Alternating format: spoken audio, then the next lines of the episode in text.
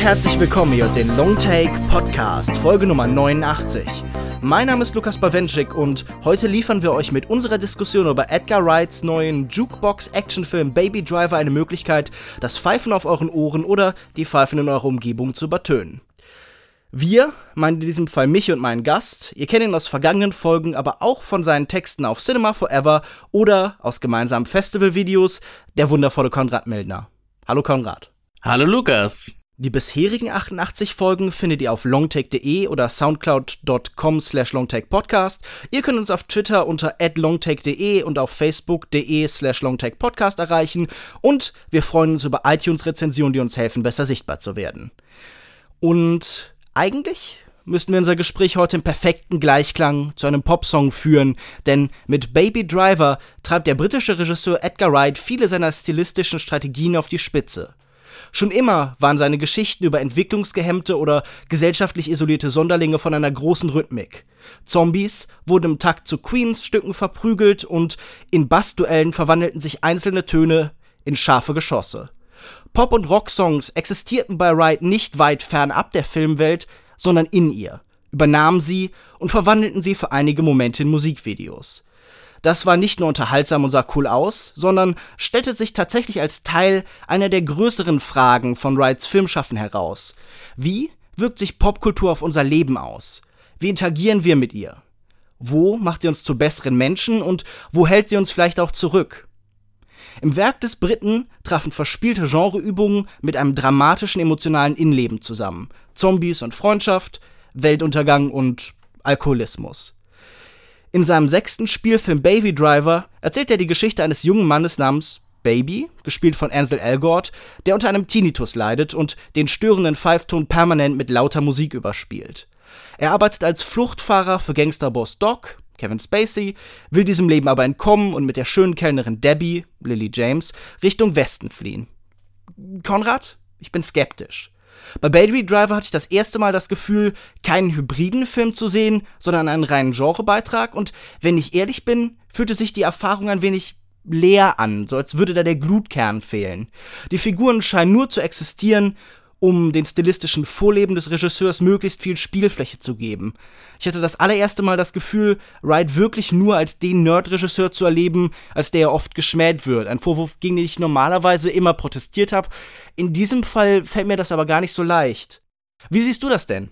Ich könnte ja jetzt äh, ganz gemein sein und entgegnen, äh, welche Form von Hybridität du meinst, weil natürlich der Film ja auch beim South by Southwest Festival als so eine ein Hybrid aus La La Land und Fast and the Furious beworben wurde und das ist der Film meiner Meinung nach natürlich definitiv, aber du hast ja schon im Vorgespräch gesagt, dass es dir um die, ja, um diese Kopplung geht von, ähm, ja, einem Herzen, sage ich mal, einer emotionalen Ebene, die es bei Wright immer gab und äh, dem Genreüberbau oftmals in Form von Parodien, wie bei der Cornetto-Trilogie.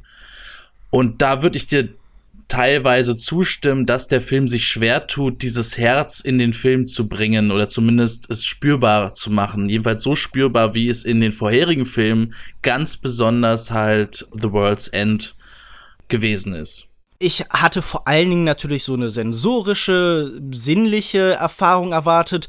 Ich hatte erwartet, dass es jetzt dieses beschriebene Musical wird, wie du schon gesagt hast, La La Land als Verweispunkt. La La Land ist vielleicht nicht mein Lieblingspunkt, aber ich kann verstehen, dass das das Musical war, das dann während South by Southwest gerade in den Köpfen der Leuten festsaß und halt verbunden jetzt nicht vielleicht mit Fast and the Furious, sondern eher mit Wrights Vorbildern in diesem Fall, also zum Beispiel konkret Walter Hill mit The Driver und sowas, den er ja dann auch mehrfach interviewt hat und mit dem er mehrfach zusammengekommen ist und so.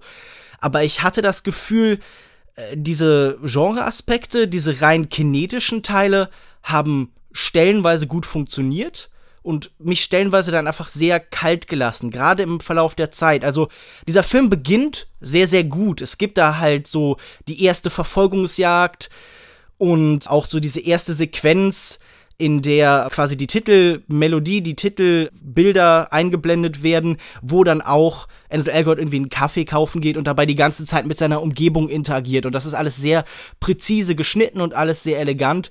Nur was ich in beiden Szenen vermisst habe, ist das, was ich bei Wright sonst immer erlebt habe. So eine ökonomische Herangehensweise an das Erzählen. Seine Actionsequenzen und so seine Ansätze haben auch immer was über die Figuren erzählt. Und hier sind diese Figuren halt relativ leer. Sie sind natürlich so archetypisch angelegt, aber ich habe nicht das Gefühl, dass hier wie sonst so das Genre kommentiert wird. Hast du das Gefühl, er versucht sich hier irgendwie, so wie vorher bei diesen Parodien, mit dem Genre, dem er sich annimmt, auseinanderzusetzen, was über das zu erzählen? Nein, das glaube ich nicht. Also er kommentiert das Genre nicht auf eine Weise, wie er es jetzt in der Cornetto-Trilogie getan hat, sondern er will sich eigentlich wirklich in diesem Film, diesem Genre hingeben und sich in eine Ahnenreihe quasi einfügen, wie sie, wie sie eben durch Walter Hill vorgegeben ist mit Driver, ähm, mit The Driver, wie sie mit William Friedkin, French Connection oder auch mit, mit George Miller natürlich. Ganz wichtig, George Miller, den hat ja Edgar Wright vor, auch vor Baby Driver nochmal intensivst interviewt und ausgefragt zu Mad Max Fury Road. Er möchte sich so einfügen, aber er macht es auf eine Art und Weise, die A für ihn irgendwie typisch ist. Also man merkt natürlich, dass es ein Edgar Wright-Film ist. Er macht jetzt nicht auf einmal einen Film, wo man denkt, so, so ein rein Genre-Film, der sich nur an die Konventionen hält und gar keine Spuren mehr des Autorenfilms hat, äh, wie sie jetzt bei Wright äh, sonst äh, zu finden sind. Äh, aber er macht es auch nicht auf so eine freie Art und Weise, wie es zum Beispiel Tarantino mit Death Proof gemacht hat so frei geht er da halt nicht ran. Und das ist, ein, ist natürlich, kann man als Nachteil sehen. Was natürlich wirklich schade ist, ist, dass er hier diese großen Inszenierungsideen hat. Ist eigentlich, letztendlich ist es ja nur eine Idee. Er hat Musik und die korrespondiert oder die Schritte in Dialog mit der Action, mit der Bewegung vom Kino. Das ist die eine große Inszenierungsidee. Damit kann er halt wirklich auch viel machen. Das ist auch zum Anschauen, also während des Films, während des Filmerlebnisses ist das natürlich sehr unterhaltsam. Was ich bei Wright halt immer, immer mochte, waren so die kleinen Ideen auch sehr. Also natürlich sind, sind das toll, diese virtuosen Actionsequenzen, die sich meiner Meinung nach seit Scott Pilgrim, wo er mit größeren Budgets gearbeitet hat und vor allem auch mit Kameramann Bill Pope, hat sich das so Stück für Stück immer mehr eingeschlichen. Also Scott Pilgrim hatte ja schon diese großen Actionsequenzen und auch äh, Then the World's End hatte diese famose One-Take oder One-Take-artige Actionsequenz auf der Toilette die dann auch nicht mehr so viel jetzt über die Figuren, sag ich jetzt mal, aussagen, wie du das auch äh, vermisst. Ja, Moment, aber darf ich da ganz kurz widersprechen? Die Szene in The World's End fand ich in dieser Hinsicht sehr faszinierend. Ich finde zum Beispiel, haben wir da Nick Frosts Figur, die ja wirklich zuerst sowas Passives hat. Er ist ja irgendwie in der Firma seines Vaters angegliedert und so. Und dann kommen nach und nach in diesen Kämpfen seine Sportlervergangenheit wieder durch. Das fand ich zum Beispiel sehr interessant. Also, das stimmt, ja. Äh, diese ganzen Kampfszenen da, auch zum Beispiel wie in dieser großen Szene gegen Ende auch wieder eine der, ich glaube, es ist die zweite oder dritte große Kampfszene. Sind dann auch Details drin, wie zum Beispiel, dass die Figur von Simon Peck da zum Beispiel die ganze Zeit ihr Bier beschützt und dann diese Kampfszene mit seinen persönlichen Obsessionen korrespondiert. Also ich finde, das war auch in The World's End in diesen sicher zunehmend größer werdenden Schlachten immer noch sehr präsent, diese Versuche, was über die Menschen, die innerhalb dieses Getöses stehen, zu erzählen. Stimmt, ja genau. Also auf der Choreografieebene war das definitiv noch da. Äh, ich meine es jetzt wirklich auf so einer reinen, also ich denke zum Beispiel an sowas wie äh, Scott Pilgrim natürlich, der dann in dem, im Ende, im letzten Kapitel zweimal durchspielt, wie er in diesen Club reingeht und ähm, Gideon konfrontiert mhm. und dann diese monumentalen Top-Shot-Sequenzen, wenn er wirklich wie so ein Martial-Arts-Kämpfer mit diesem Schwert heromantiert. Und ich meine es vor allem auch natürlich auf so einer ästhetischen Perspektive, also die Kameraführung dass dahinter halt so ein, so ein reiner Überwältigungsgedanke dann auch steht. Also das versucht wirklich den Zuschauer mit der Kamera ja zu überwältigen. Also war, warum ist das jetzt in so einem One-Shot, sag ich jetzt mal, bei The World's End? Ne? Warum muss das jetzt in einem One-Shot gedreht, so, so wirken, als wäre es in einem One-Shot gedreht? So eine Frage kann man sich nicht wirklich stellen, weil es gibt gar keine wirkliche Antwort drauf. Natürlich in den Figuren, in der Schauspielführung, da gibt's natürlich immer auch die Charaktere.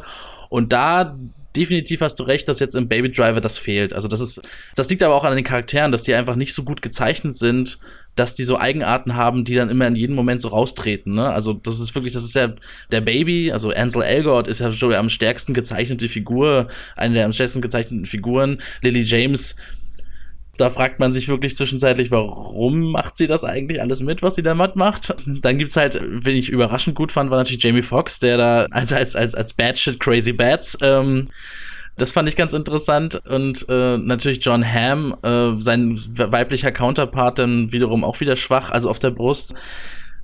Wright braucht halt gut geschriebene Figuren, damit dann auch sowas in der Inszenierung irgendwie sich sowas herauskitzeln lässt, was man jetzt vermisst. Und ich finde, gerade auf der Drehbuchebene ja.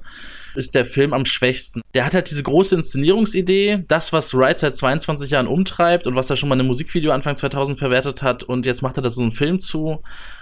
Aber er hält praktisch die ganze Handlung, ist für ihn, es ist für ihn völlig zweitrangig. Das war so mein Problem mit dem Film. Ich finde halt auch vor allen Dingen diese eine Inszenierungsidee, die du beschreibst, nämlich halt, okay, wir lassen Musik mit dieser Welt interagieren, die äh, passt nicht zu allen Szenen, die er erzählen will und damit wirkt sie irgendwann dann auch störend.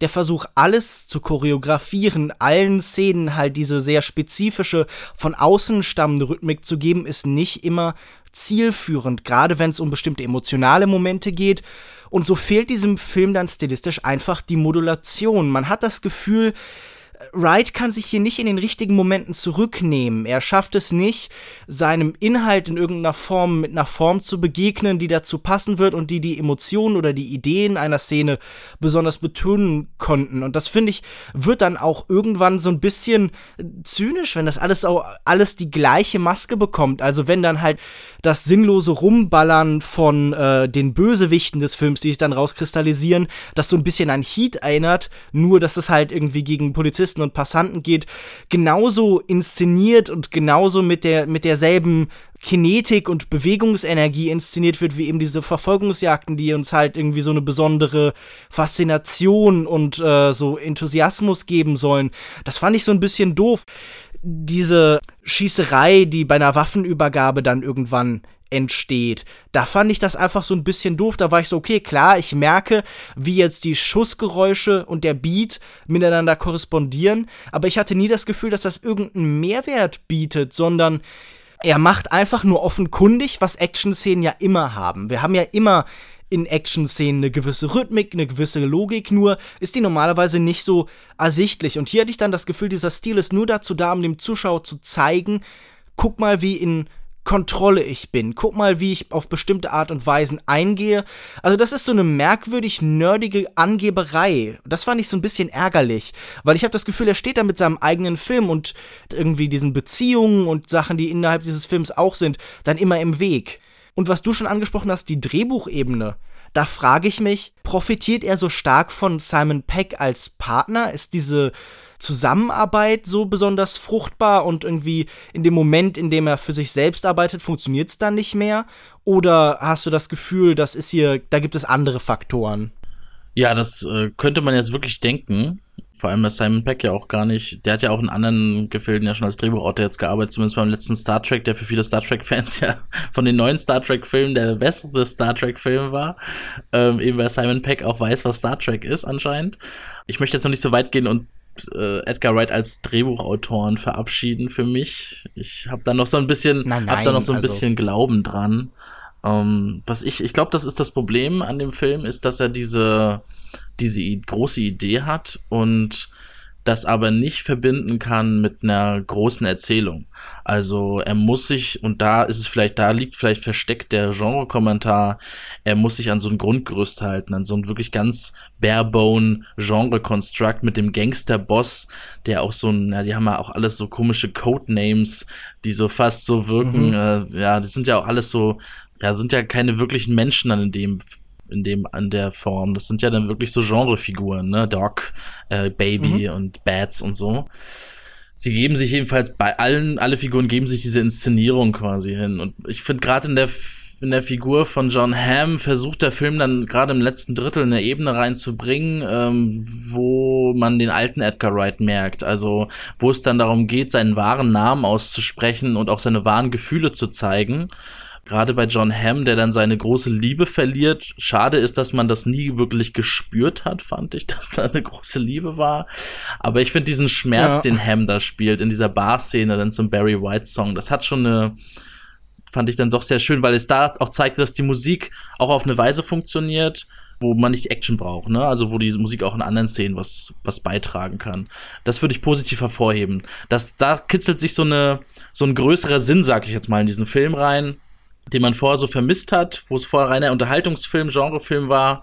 Und hier, ah, okay, äh, diese Gangster sind auch Romantiker und sie sind halt Romantiker bis zum Tode. Und es gibt, gibt dann diese, mhm. das Baby quasi, die der frühere John Hamm, die frühere John Hamm-Figur ist. Und auch er würde bis aufs Ganze gehen, wenn Lily James was dazu äh, zustoßen könnte. Aber das ist dann wiederum, das ist nur so eine Schlussfolgerung. Das erzählt der Film nicht wirklich. Und ich finde gerade wirklich bei dem titelgebenden Paar, das ist die größte Schwachstelle eigentlich, dass die beiden, ja. das bleibt halt so eine reine, nicht wirklich spürbare Abziehbildchen-Kino-Romance. Ja. Ja, dieser Gedanke, dass der Böse halt eine Spiegelung des Guten in irgendeiner mhm. Form ist. Das wird hier aufgegriffen, aber damit wird eigentlich nichts Interessantes gemacht. Sie sind vielleicht insofern Spiegelung, dass man in beiden Fällen die Beziehungen nicht wirklich fassen kann.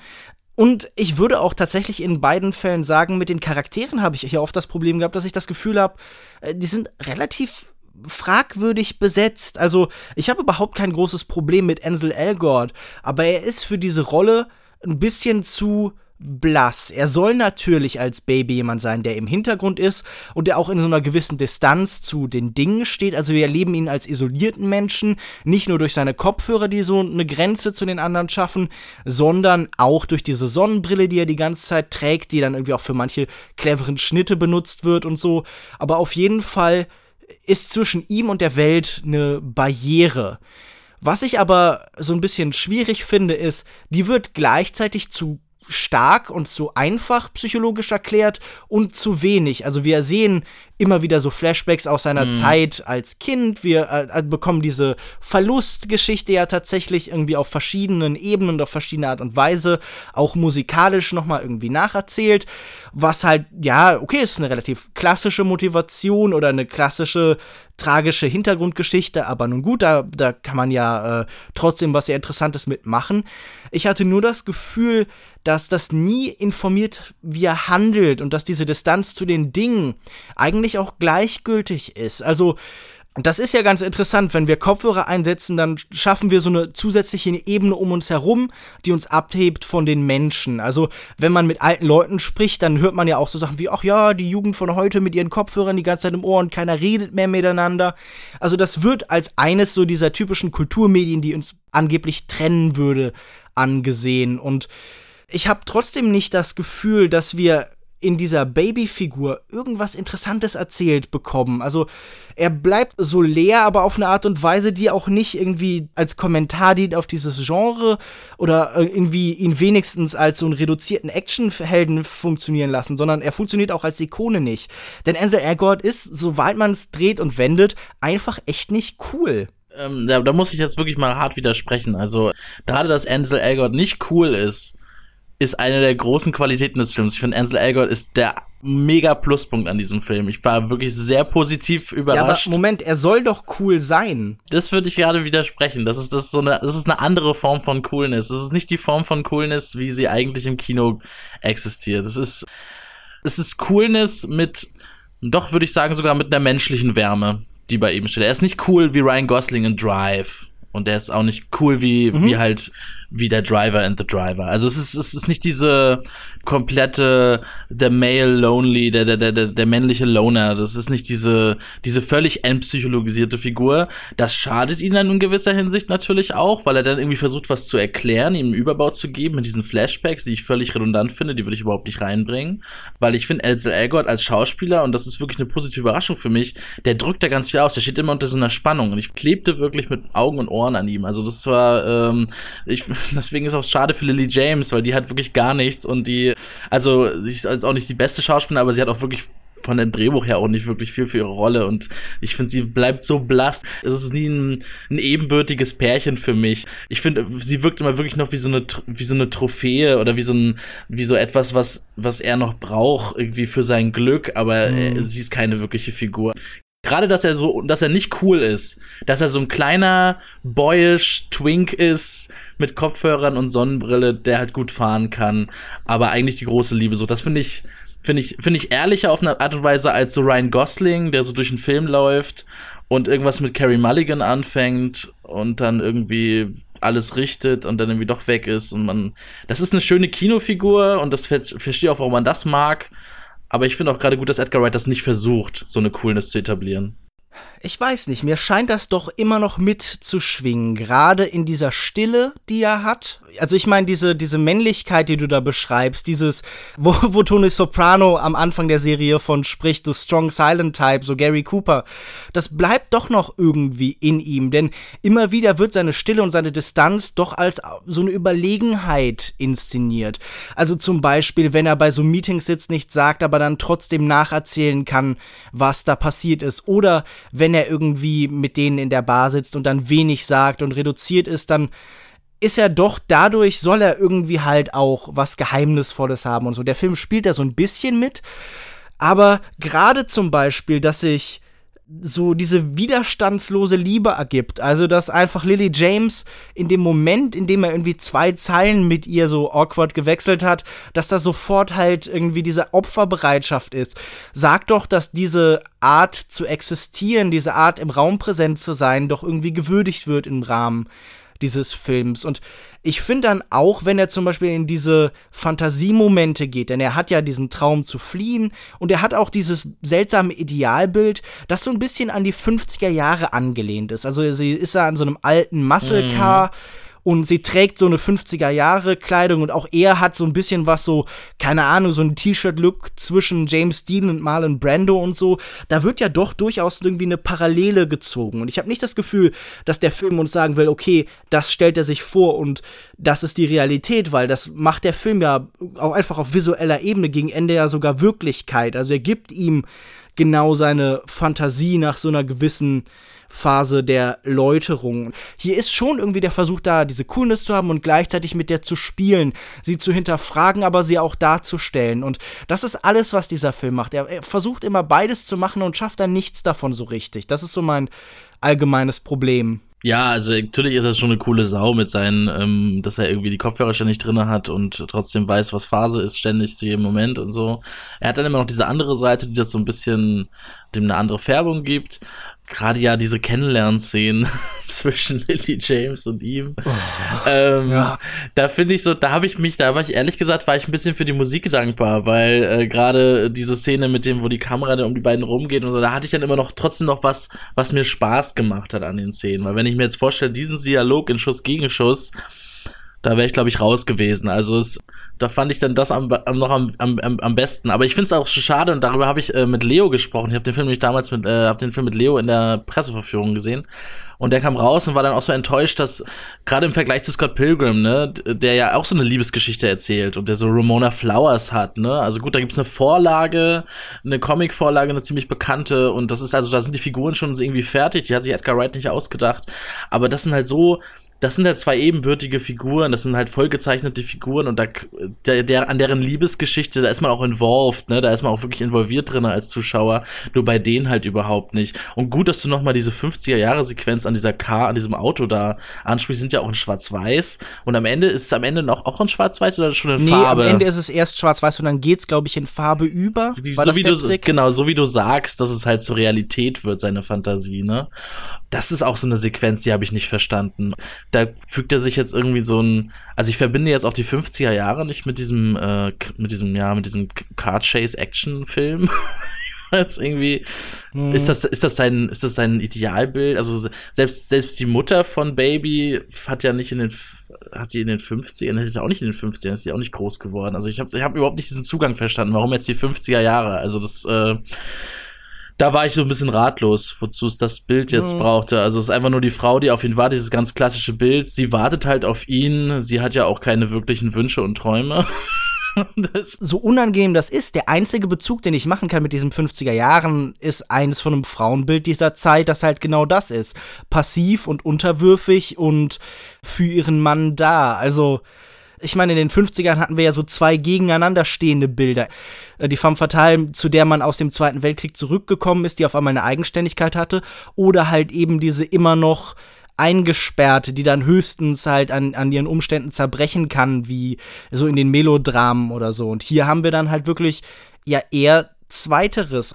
Wie gesagt, das steht für mich auch wie so ein Dorn in dem ganzen Film. Aber ich finde allgemein viele von diesen Nebenfiguren halt in dieser starken Stereotypisierung einfach sehr, sehr merkwürdig. Ich finde auch ein anderer emotionaler Kern, den dieser Film irgendwie aufbauen will, diese Beziehung zu Doc, Kevin Spaceys Charakter, dieses väterliche, das da ist, das läuft auch komplett schief, weil irgendwie Kevin Spacey spielt dann halt wieder sehr überzeugend, wie er das halt macht, was er kann, nämlich diese kalte Fassade, dieses kontrollierte, beherrschte, wofür ihn ja Leute auch bei House of Cards zum Beispiel lieben.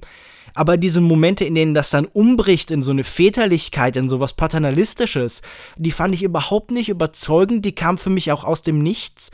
Genau wie einfach ein großer Teil der Entscheidungen im letzten Drittel dieses Films von jeder Figur für mich sehr schwierig nachzuvollziehen war. Und ich bin niemand, äh, der sagt, Menschen müssen sich logisch verhandeln oder so, aber es ist schon immer nett, wenn man irgendwie nachvollziehen kann, woher bestimmte Wendungen kommen. Und das hatte ich gerade zum Beispiel auch bei Kevin Spacey überhaupt nicht.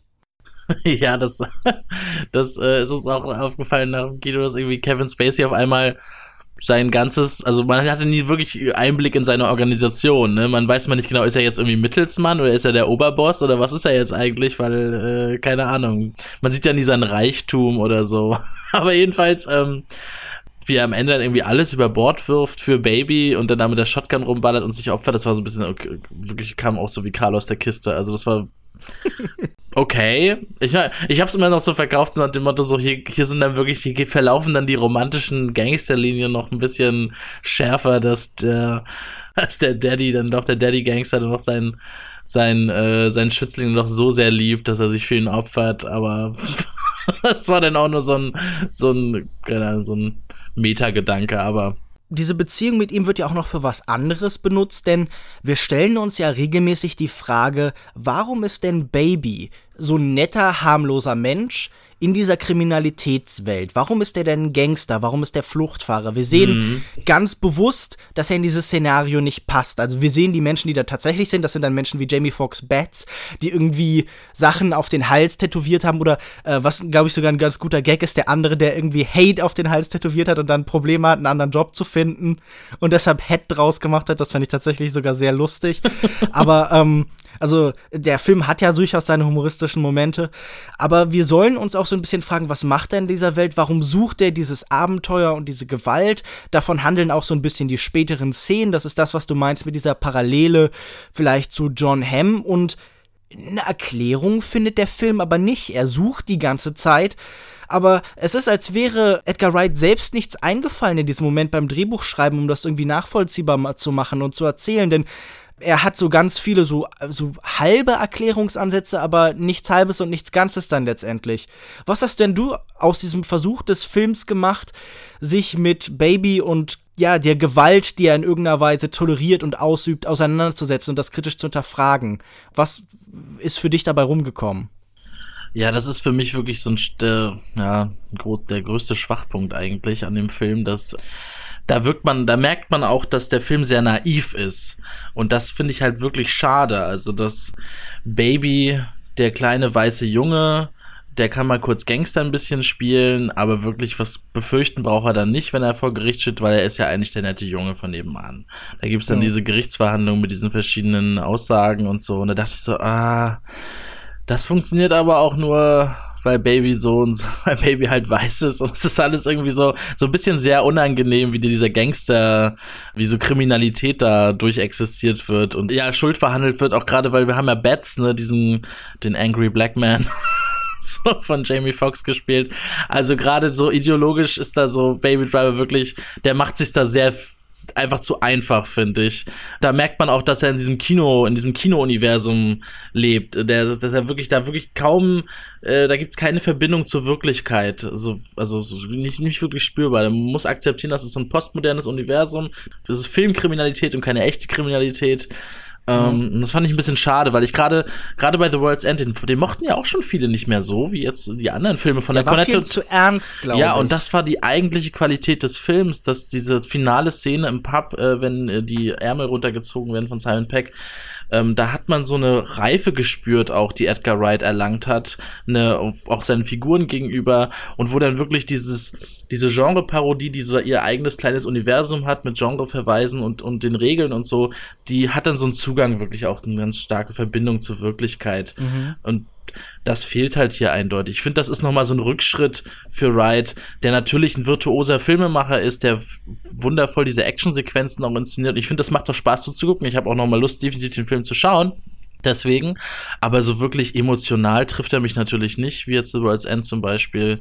Und man merkt vielleicht auch, dass das ein Film ist, dessen Idee er vor 22 Jahren schon hatte und vielleicht freuen wir uns darüber, dass er es jetzt einfach es ist aus ja. seinem System raus. Und ich finde es natürlich trotzdem gut, auch wenn der Film natürlich seine Schwächen hat, dass er ein finanzieller Erfolg anscheinend ist. Äh, weil das, ja, das ist das, was sich Edgar Wright schon immer gewünscht hat. Hatte ich das Scott Pilgrim natürlich schon gewünscht, der, der ein besserer Film ist, aber ja.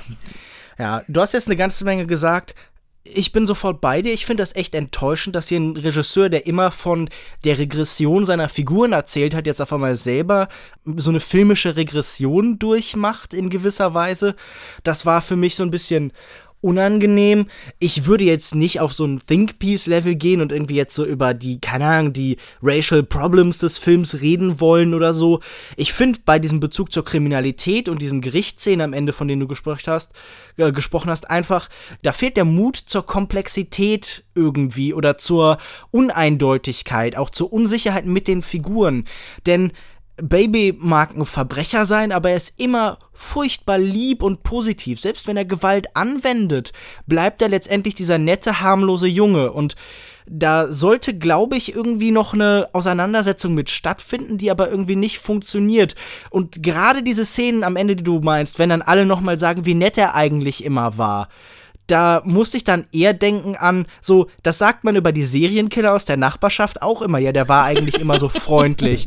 Und hier ist es dann aber die Rechtfertigung dafür, dass der halt ein Teil dieses Lebens war, weil es wird ja nicht mal ein moralischer Konflikt so richtig erlaubt, sondern wir sehen, wie er eine Weile versucht, Pizzas auszufahren und so, aber dann kommt Kevin Spacey und sagt, ja, wenn du nicht kommst, töte ich alle, die du liebst.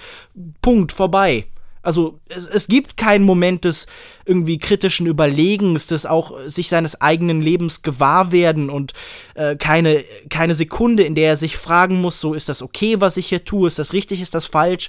Dieser Film hat keine Lust, seine Figur sein eigenes Leben reflektieren zu lassen, sondern er will einfach mit der Spaß haben. Und ja. das fand ich angesichts der Sachen, die er dann später macht, halt so ein bisschen enttäuschend, weil das hätte interessant sein können. Genau diese Momente, die du meintest jetzt zum Beispiel, diese Alkoholismus-Geschichten aus The World's End, haben mir auch signalisiert, Edgar Wright kann mehr, der kann noch in eine andere Richtung gehen und der kann nicht nur, der wird auch nicht nur dieser Nerd-Regisseur, der irgendwie stilistisch virtuos arbeitet bleiben, sondern der kann irgendwie tatsächlich eine Analyse von menschlichen Abgründen liefern auf einer Ebene, die immer noch interessant und konsumierbar ist, aber trotzdem irgendwie was in mir regt, dem mich irgendwie involviert. Gerade The World's End war für mich halt tatsächlich ein Fortschritt und das hier ist einfach ein Schritt in die falsche Richtung.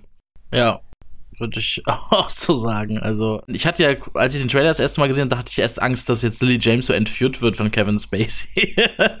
und dann muss Ansel Elgort sie retten oder so. Das wäre dann so ganz klassisch gewesen. Aber es ist ja kurz davor, wenn er einfach so kommt und sagt so, ich bringe halt einfach alle um. Und am Ende opfert er sich selbst. Das ist wirklich so, gerade, es tut mir auch wirklich leid für Kevin Spaceys Figur, weil Kevin Spacey ist wirklich ein toller Schauspieler, aber der hat dann wirklich diese, das ist so eine Figur, die macht halt für mich vorne und hinten auch gar keinen Sinn. Also das, was ist Doc für ein Gangsterboss und der auf der einen Seite macht er das und auf der anderen Seite das und das ist wirklich, da merkt man, das ist nur so ein Spielball, Baby wird zu so einem reinen Spielball, damit irgendwie, das ist auch einfach schlechtes Schreiben, finde ich. Das ist einfach nicht interessant gemacht, wie eine Figur in eine Situation kommt und muss dann vielleicht eine Entscheidung fällen. Wie du schon sagst, hier wird das einfach, der Film übernimmt ständig die Entscheidung für ihn da gibt's auch deswegen keinen moralischen Konflikt wirklich. Den, der wird meiner Meinung nach auch nur behauptet. Wirklich interessant fand ich dagegen äh, diese Figur ähm, von seinem äh, Ziehvater, also von seinem Pflegevater.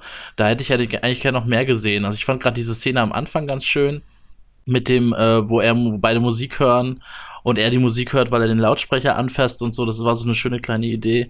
Ich finde, da hätte man noch ein bisschen mehr ähm, ja. einsteigen können, weil man merkt dann auch wirklich, dass diese Figur dann auch wiederum nur irgendwie da ist, um so eine, um so eine Fallhöhe zu zeigen, dass er noch, mhm. noch einen Druck, noch einen Punkt, warum er halt in dieses Gangsterleben reinrutschen muss, weil er, weil er sonst Kevin Spacey alle umbringt. Also. und es, es reicht nicht, wenn Kevin Spacey einen umbringt, da müssen noch ein paar andere Leute so in dieser Welt verteilt werden, die man auch noch umbringen lassen kann. Ja, er ist wirklich, er ist so Verhandlungsmasse, Diskursmasse in diesem Moment. Ich finde diese Figur eigentlich auch interessant. Wir haben da verschiedene Ebenen des Hörens, des Nichthörens, des Verstehens. Kommunikation hätte irgendwie ein Thema dieses Films sein können, denn wir haben ja ganz viele Menschen mit unterschiedlichen Vorstellungen von der Welt und unterschiedlichen Arten der Welt zu begegnen. Also diese Subjektivität, die in all diesen Figuren eigentlich angelegt sind, weil sie alle sehr spezifisch sind in der Art, wie sie mit den Menschen um sich herum interagieren, hätte viel intensiver eingesetzt werden können, hätte viel interessanter sein können. Und das wurde als Potenzial einfach komplett verschenkt. Also ich finde, da sind so nette kleine Momente. Also wenn dann zum Beispiel der äh, dieser Ziehvater eine Box berührt und dadurch die Vibration der Musik spüren kann und wir dann irgendwie so eine Verbindung zwischen diesen Menschen auf der Ebene der Musik haben. Denn das ist ja für Edgar Wright Musik oft auch so ein Bindemittel, etwas über das Menschen eben in Choreografie verfallen können und zusammenfinden können. Und dass das so sporadisch stattfindet, ist eigentlich schade. Also ich denke zum Beispiel an so diese Cornetto-Filme, diese Freundschaften zwischen Simon Peck und Nick Frost-Figuren sind ja auch ganz oft irgendwie über Lieder verbunden und geprägt. Also wenn sie zusammen zu Techno tanzen auf irgendeiner bestimmten Art und Weise oder mhm. zusammen betrunken durch die Straßen laufen und dann irgendwie, keine Ahnung, die Musik so anordnen, dass im Hintergrund der Zombie dazu einem richtigen Moment stöhnt oder so. Das zeigt, welche Kraft Edgar Wright Musik zuschreibt und diese verbindende Kraft versucht er hier immer wieder zu behaupten, aber er kann sie irgendwie nicht filmisch dann umsetzen, sondern wir sehen, wie Leute zusammen über Stücke kommunizieren. Es geht dann um die Musik, die irgendwie ihrem Namen entspricht und Namen sind hier sowieso so ein Thema, also Namen als Idee, die mit Identität verbunden ist. Aber das ist alles auch wieder so dünn und verliert sich immer. Und dieses Verknüpfen, das die Filme vorher hatten, die waren ja wirklich so zusammenhängende Gesamtgebilde. Also du weißt so, okay, die Bars werden mit bestimmten Bildern durchgemacht und korrespondieren mit dem, was die Geschichte erzählt oder so bestimmte spätere Ereignisse werden vorweggenommen. Also dieses unglaublich clevere Drehbuchschreiben, das fehlt hier auch oft. Ja. Vielleicht ist diese Komplexität und diese unglaubliche Verbundenheit und Interkonnektivität mir einfach nicht aufgefallen beim ersten Sehen. Vielleicht habe ich die so ein bisschen im Chaos und in der Action verloren, aber irgendwie ist, sonst immer sehr viel mehr von diesen von dieser interessanten, faszinierenden Konstruktion bei mir angekommen in den Film. Das habe ich ja einfach vermisst. Ja, also ich würde da quasi auch schon zum Art Fazit kommen. Also für mich, das ist ein ja, Baby Driver ist ein unterhaltsamer Film. Es ist, äh, ich habe wirklich Spaß gehabt im Kino beim Schauen. Ähm, ich habe ein bisschen Angst vor dem zweiten Schauen, auch wenn ich Lust drauf habe. Definitiv immer, wenn ich den Soundtrack höre, der phänomenal ist, habe ich Lust, den Film nochmal zu sehen. Das kann ja auch was Gutes heißen.